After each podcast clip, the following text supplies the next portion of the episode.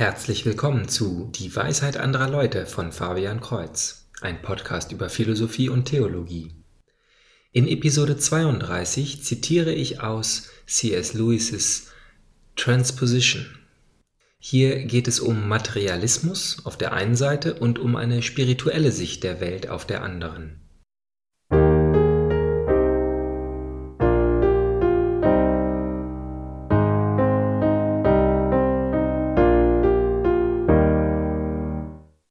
Dieser Text ist einer Predigt entnommen, die C.S. Lewis am Pfingstsonntag gehalten hat. Er geht auf ein Phänomen ein, das in der Bibel Zungenrede genannt wird.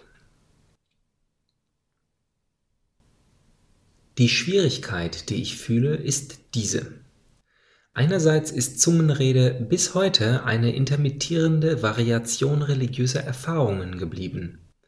Von Zeit zu Zeit hören wir, dass bei einem Treffen von charismatischen Christen einer oder mehrere der Anwesenden in einen Schwall von scheinbar Kauderwelsch ausgebrochen sind. Es scheint nicht erbaulich zu sein und jede nichtchristliche Meinung würde es als eine Art Hysterie betrachten, eine unfreiwillige Entladung von nervöser Erregung. Ein Großteil der christlichen Meinung würde die meisten Fälle auf die gleiche Weise erklären. Und ich muss gestehen, dass es sehr schwer zu glauben ist, dass der Heilige Geist in allen Fällen wirkt. Wir vermuten, auch wenn wir uns nicht sicher sind, dass es sich in der Regel um eine Nervenangelegenheit handelt. Das ist ein Horn des Dilemmas. Andererseits können wir als Christen die Geschichte von Pfingsten nicht zurückstellen oder leugnen, dass es wirklich ein Wunder war. Denn die Männer sprachen kein Kauderwelsch, sondern ihnen unbekannte Sprachen, die aber anderen Anwesenden bekannt waren. Es sieht daher so aus, als ob das gleiche Phänomen, das manchmal nicht nur natürlich, sondern auch pathologisch ist, zu anderen Zeiten das Organ des Heiligen Geistes ist. Und das scheint zunächst sehr überraschend und sehr offen für logische Gegenargumente zu sein. Der Skeptiker wird diese Gelegenheit sicherlich nutzen, um mit uns über Ockhams Rasiermesser zu sprechen und uns vorzuwerfen, Hypothesen zu multiplizieren. Wenn die meisten Fälle von Zungenrede von Hysterie betroffen sind, ist es dann nicht sehr wahrscheinlich, dass diese Erklärung auch die übrigen Fälle abdeckt? Diese Schwierigkeit möchte ich gerne etwas lösen, wenn ich kann. Allgemein ausgedrückt ist unser Problem die offensichtliche Kontinuität zwischen Dingen, die zugegebenermaßen natürlich sind, und Dingen, die, wie behauptet wird, spirituell sind. Das Wiederauftauchen all der alten Elemente, die unser natürliches Leben ausmachen, in dem, was sich als unser übernatürliches Leben ausgibt. Schauen wir uns die Offenbarung des Johannes an. Wenn uns wirklich eine Offenbarung von außerhalb der Natur zukommt, ist es nicht sehr seltsam, dass die Apokalypse den Himmel nur mit einer Auswahl von Dingen bevölkern kann, die wir von der Erde kennen? Kronen, Throne und Musik? Dass Andacht keine andere Sprache findet als die von Liebhabern und dass sich der Ritus, mit dem Christen eine mystische Vereinigung eingehen, als alter vertrauter Akt des Essens und Trinkens herausstellen sollte. Und Sie können hinzufügen, dass das gleiche Problem auch auf einer niedrigeren Ebene auftritt, nicht nur zwischen spirituellen und natürlichen, sondern auch zwischen höheren und niedrigeren Ebenen des natürlichen Lebens. Daher stellen Zyniker unsere zivilisierte Auffassung des Unterschieds zwischen Liebe und Lust sehr plausibel in Frage, indem sie darauf hinweisen, dass sie, wenn alles gesagt und getan ist, in der Regel in einer physisch gleichen Handlung enden. In ähnlicher Weise stellen sie den Unterschied zwischen Gerechtigkeit und Rache in Frage, weil das, was letztlich mit dem Verbrecher passiert, dasselbe sein kann. Lassen Sie uns in all diesen Fällen zugeben, dass die Zyniker und Skeptiker einen guten Anscheinsbeweis haben. Diese Taten treten sowohl in der Gerechtigkeit als auch in der Rache wieder auf. Die Vollendung der ehelichen Liebe ist physiologisch die gleiche wie die der rein biologischen Lust. Die religiöse Sprache und Bildsprache und wahrscheinlich auch die religiöse Emotion enthalten nichts, was nicht aus der Natur entlehnt wurde. Nun scheint es mir, dass der einzige Weg, den Kritiker hier zu widerlegen, darin besteht zu zeigen, dass derselbe Anschein in einem anderen Fall gleichermaßen plausibel ist, indem wir alle wissen, nicht durch Glauben oder Logik, sondern empirisch, dass er tatsächlich falsch ist. Können wir einen Fall von wahrhaft höherer und niedriger in jedermanns Erfahrung finden? Ich denke schon. Betrachten Sie das folgende Zart aus Peppis Tagebuch. Mit meiner Frau zum Theater, um die jungfräuliche Märtyrerin zu sehen, und es war mächtig angenehm. Aber das, was mir über alles in der Welt gefiel, war die Windmusik beim Herabsteigen des Engels, die so süß ist, dass sie mich entzückte und tatsächlich mit einem Wort meine Seele einwickelte, so dass es mich wirklich krank machte genau wie als ich in meine Frau verliebt war, und mich dazu bringt, mir vorzunehmen, Windmusik zu lernen und meine Frau dazu zu bringen, das Gleiche zu tun. 27. Februar 1668. Hier gibt es einige Punkte, die Beachtung verdienen. Erstens dass die innere Empfindung, die mit intensiver ästhetischer Freude einherging, nicht von der Empfindung zu unterscheiden war, die zwei andere Erfahrungen begleitete, nämlich die verliebt zu sein und beispielsweise in einer rauen Kanalüberquerung zu sein. Zweitens, die eine dieser beiden anderen Erfahrungen ist das Gegenteil von Vergnügen. Kein Mann genießt Übelkeit. Drittens, dieser Pippis war dennoch bestrebt, die Erfahrung wiederzumachen, deren sensationelle Begleitung mit den sehr unangenehmen Begleiterscheinungen der Krankheit identisch war. Deshalb beschloss er sich mit Blasmusik zu beschäftigen. Nun mag es wahr sein, dass nicht viele von uns die Erfahrungen von Pippis vollständig geteilt haben, aber wir haben alle so etwas erlebt. Ich finde, wenn man in einem Moment intensiver ästhetischer Verzückung versucht, sich umzudrehen und durch Selbstbeobachtung zu erfassen, was man tatsächlich fühlt, kann man nie die Hand auf etwas anderes als eine körperliche Empfindung legen. In meinem Fall ist es eine Art Flattern im Zwerchfell. Vielleicht ist das alles, was Peppis unter wirklich krank versteht. Aber der wichtige Punkt ist, ich finde, dass dieses Flattern genau das gleiche Gefühl ist, das in mir große und plötzliche Qualen bereitet. Introspektion kann keinen Unterschied zwischen meiner neuralen Reaktion auf sehr schlechte Nachrichten und meiner neuralen Reaktion auf die Ouvertüre der Zauberflöte feststellen. Wenn ich nur nach Empfindungen urteilen würde, müsste ich zu dem absurden Schluss kommen, dass Freude und Angst dasselbe sind, dass das, was ich am meisten fürchte, dasselbe ist wie das, das ich mir am meisten wünsche. Die Selbstbeobachtung entdeckt in der einen nicht mehr oder anderes als in der anderen. Und ich gehe davon aus, dass die meisten von Ihnen, wenn sie es gewohnt sind, solche Dinge zu bemerken, mehr oder weniger dasselbe berichten werden. Und hier schlage ich vor, haben wir gefunden, wonach wir suchen. Ich nehme an, dass unser emotionales Leben höher ist als das Leben unserer Empfindungen. Natürlich nicht moralisch höher, aber reicher, abwechslungsreicher, subtiler. Und dies ist eine höhere Ebene, die fast jeder von uns kennt. Und ich glaube, wenn jemand die Beziehung zwischen seinen Gefühlen und seinen Empfindungen genau beobachtet, wird er die folgenden Tatsachen entdecken. Erstens, dass die Nerven auf die Emotionen in gewisser Weise angemessen und exquisit reagieren. Zweitens, dass ihre Ressourcen weitaus begrenzter sind, die möglichen Sinnesvariationen weitaus geringer als die der Emotionen. Und drittens, dass die Sinne dies kompensieren, indem sie dieselbe Empfindung verwenden, um mehr als eine Emotion auszudrücken auch um, wie wir gesehen haben, entgegengesetzte Emotionen auszudrücken. Wenn ein reicheres System in ein geringeres überführt wird, muss es zu Bedeutungsüberschneidungen kommen.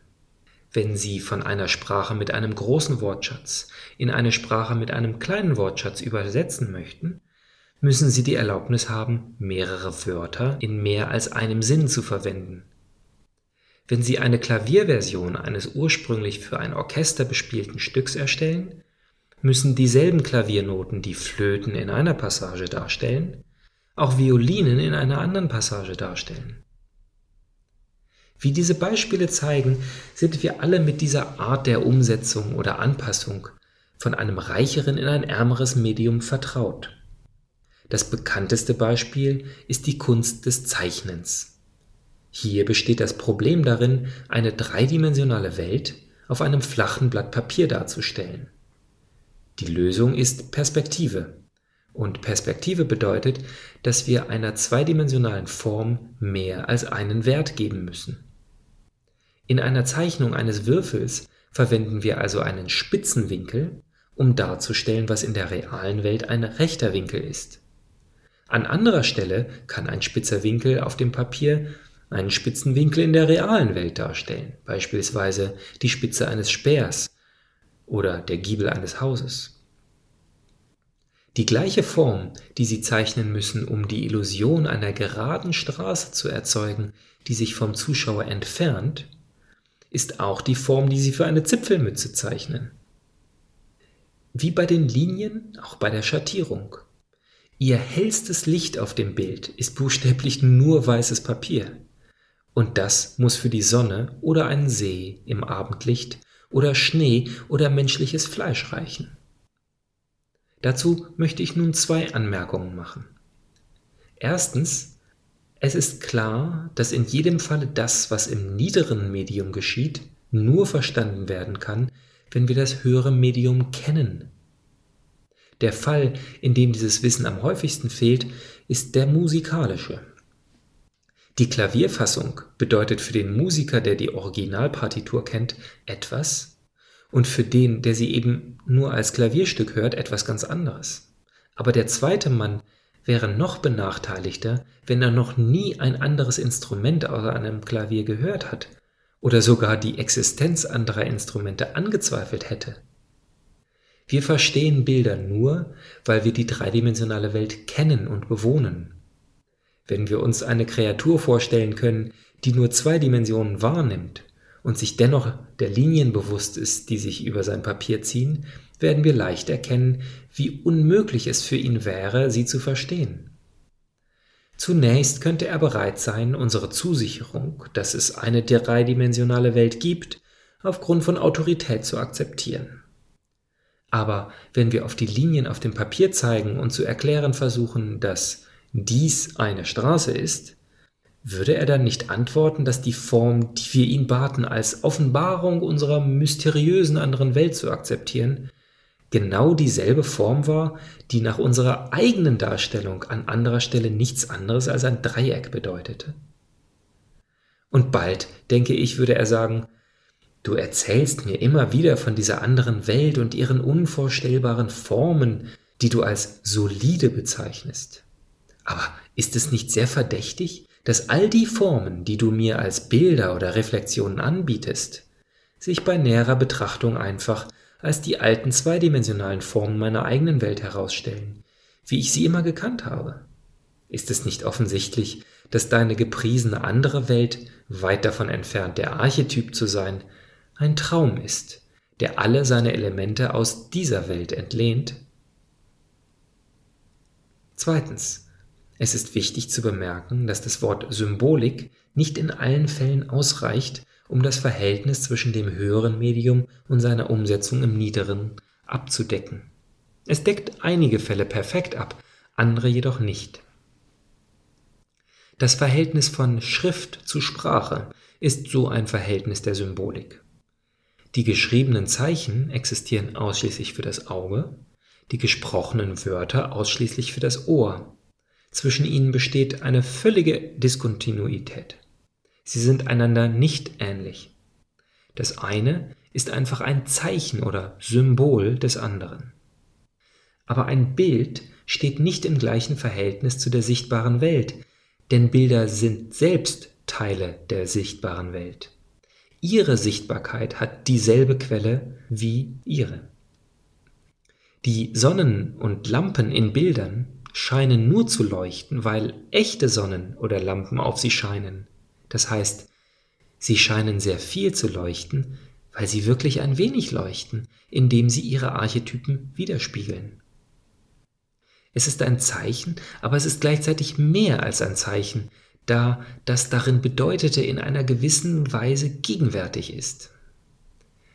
Wenn ich die Beziehung benennen müsste, würde ich sie nicht als symbolisch, sondern als sakramental bezeichnen. Um für einen Moment abzuschweifen, scheint es mir sehr wahrscheinlich, dass die reale Beziehung zwischen Körper und Geist eine solche Transposition ist. Wir sind uns jedenfalls sicher, dass in diesem Leben das Denken eng mit dem Gehirn verbunden ist. Die Theorie, dass das Denken daher nur eine Bewegung im Gehirn ist, ist meiner Meinung nach Unsinn.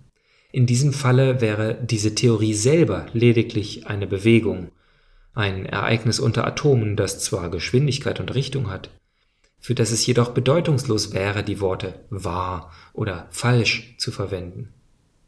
Wenn wir stattdessen von einer 1 zu 1 Korrespondenz ausgehen, bedeutet dies, dass wir dem Gehirn eine fast unglaubliche Komplexität und Vielfalt von Ereignissen zuschreiben müssen. Aber ich behaupte, dass eine 1 zu 1 Beziehung wahrscheinlich völlig unnötig ist. Alle unsere Beispiele legen nahe, dass das Gehirn auf die scheinbar unendliche Vielfalt des Bewusstseins in gewisser Weise angemessen und exquisit reagieren kann, ohne für jede einzelne Veränderung des Bewusstseins eine einzige physische Veränderung vorzusehen. Aber das ist ein Exkurs. Kehren wir nun zu unserer ursprünglichen Frage über Geist und Natur, Gott und Mensch zurück.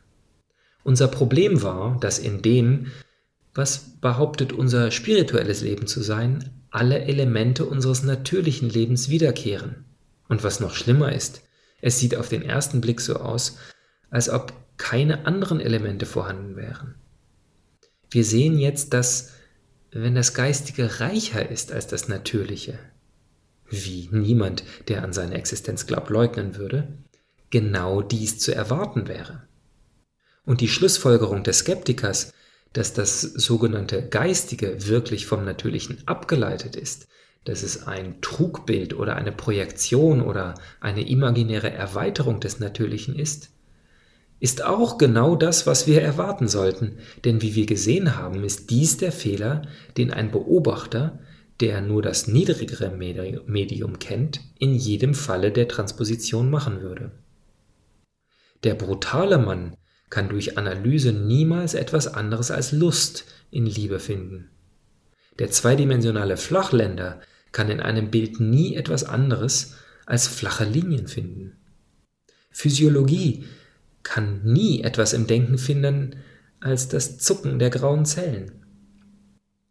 Es bringt nichts mit einem Kritiker zu argumentieren, der sich einer Transposition von unten nähert. Aufgrund der ihm vorliegenden Beweise ist seine Schlussfolgerung die einzig mögliche. Alles ist anders, wenn man sich der Transposition von oben nähert, wie wir es alle bei Emotionen und Empfindungen oder bei der dreidimensionalen Welt und den Bildern tun, und wie der spirituelle Mensch es bei dem von uns betrachteten Falle tut. Diejenigen, die mit Zungen sprachen wie der heilige Paulus, können gut verstehen, wie sich dieses heilige Phänomen von dem hysterischen Phänomen unterschied. Obwohl man sich erinnert, waren sie in gewisser Weise genau dasselbe Phänomen, genau wie die gleiche Empfindung bei Pippis in der Liebe, im Musikgenuss und in der Krankheit. Damit ist mein Fall, wie die Anwälte sagen, abgeschlossen. Aber ich möchte einige Punkte hinzufügen. Erstens ich hoffe, es ist ziemlich klar, dass sich der Begriff der Transposition, wie ich ihn nenne, von einem anderen Begriff unterscheidet, der oft für denselben Zweck verwendet wird. Ich meine den Begriff der Entwicklung. Der Evolutionist erklärt die Kontinuität zwischen Dingen, die angeblich spirituell sind, und Dingen, die sicherlich natürlich sind, indem er sagt, dass sich das eine langsam in das andere verwandelt hat. Ich glaube, diese Ansicht erklärt einige Fakten, aber ich denke, es ist ein ausgetretenes Argument. Jedenfalls ist es nicht die Theorie, die ich vorbringe. Ich sage nicht, dass der natürliche Akt des Essens nach Millionen von Jahren irgendwie im christlichen Sakrament aufblüht. Ich sage, dass die spirituelle Realität, die existierte, bevor es Kreaturen gab, die aßen, diesem natürlichen Akt eine neue Bedeutung verleiht und mehr als eine neue Bedeutung, sie macht es in einem bestimmten Kontext zu einer anderen Sache. Mit einem Wort, ich denke, dass reale Landschaften in Bilder eingehen und nicht, dass Bilder eines Tages in reale Bäume oder Gras sprießen werden. Ich habe versucht zu betonen, wie unvermeidlich der Fehler ist, der bei jeder Transposition von jemandem gemacht wird, der sich ihm nur aus dem unteren Medium nähert. Die Stärke eines solchen Kritikers liegt in den Worten nur oder nichts als. Er sieht alle Fakten, aber nicht die Bedeutung. Er behauptet also zu Recht, alle Tatsachen gesehen zu haben. Es ist nichts anderes da, außer der Bedeutung. Er ist daher in der vorliegenden Angelegenheit in der Position eines Tieres. Sie werden bemerkt haben, dass die meisten Hunde das Zeigen nicht verstehen. Sie zeigen auf ein Stück Futter auf dem Boden und der Hund schnüffelt an ihrem Finger, anstatt auf den Boden zu schauen. Ein Finger ist ein Finger für ihn und das ist alles. Seine Welt ist ganz Fakt und keine Bedeutung. Und in einer Zeit, in der der sachliche Realismus vorherrscht, werden wir Menschen finden, die diesen hundeartigen Verstand absichtlich in sich hervorrufen. Ein Mann, der Liebe von innen erfahren hat, analysiert sie bewusst von außen und wird die Ergebnisse dieser Untersuchung als wahrer ansehen als seine eigene Erfahrungen. Die äußerste Grenze dieser Selbstblindheit ist bei denen zu sehen, die wie wir alle das Bewusstsein haben und dennoch den menschlichen Organismus untersuchen, als ob sie nicht wüssten, dass er bewusst ist. Solange diese absichtliche Weigerung, Dinge von oben zu verstehen, auch wenn ein solches Verständnis möglich ist, anhält, bleibt es müßig, von einem Sieg über den Materialismus zu sprechen. Die Kritik jeder Erfahrung von unten das freiwillige Ignorieren von Bedeutung und die Konzentration auf Tatsachen wird immer die gleiche Plausibilität haben. Es wird immer Beweise geben und jeden Monat neue Beweise, um zu zeigen, dass Religion nur psychologisch ist, Gerechtigkeit nur Selbstschutz, Politik nur Wirtschaft, Liebe nur Lust und Gedanken selbst nur zerebrale Biochemie. Soweit die Predigt über Transposition von C.S. Lewis. Ja, dies ist eine Predigt, sogar in gekürzter Form, etwas, das er am Pfingstsonntag vor versammelter Kirchengemeinde vorgetragen hat. Und er war dafür beliebt und berühmt. Also bis zum nächsten Mal, Gottes Segen.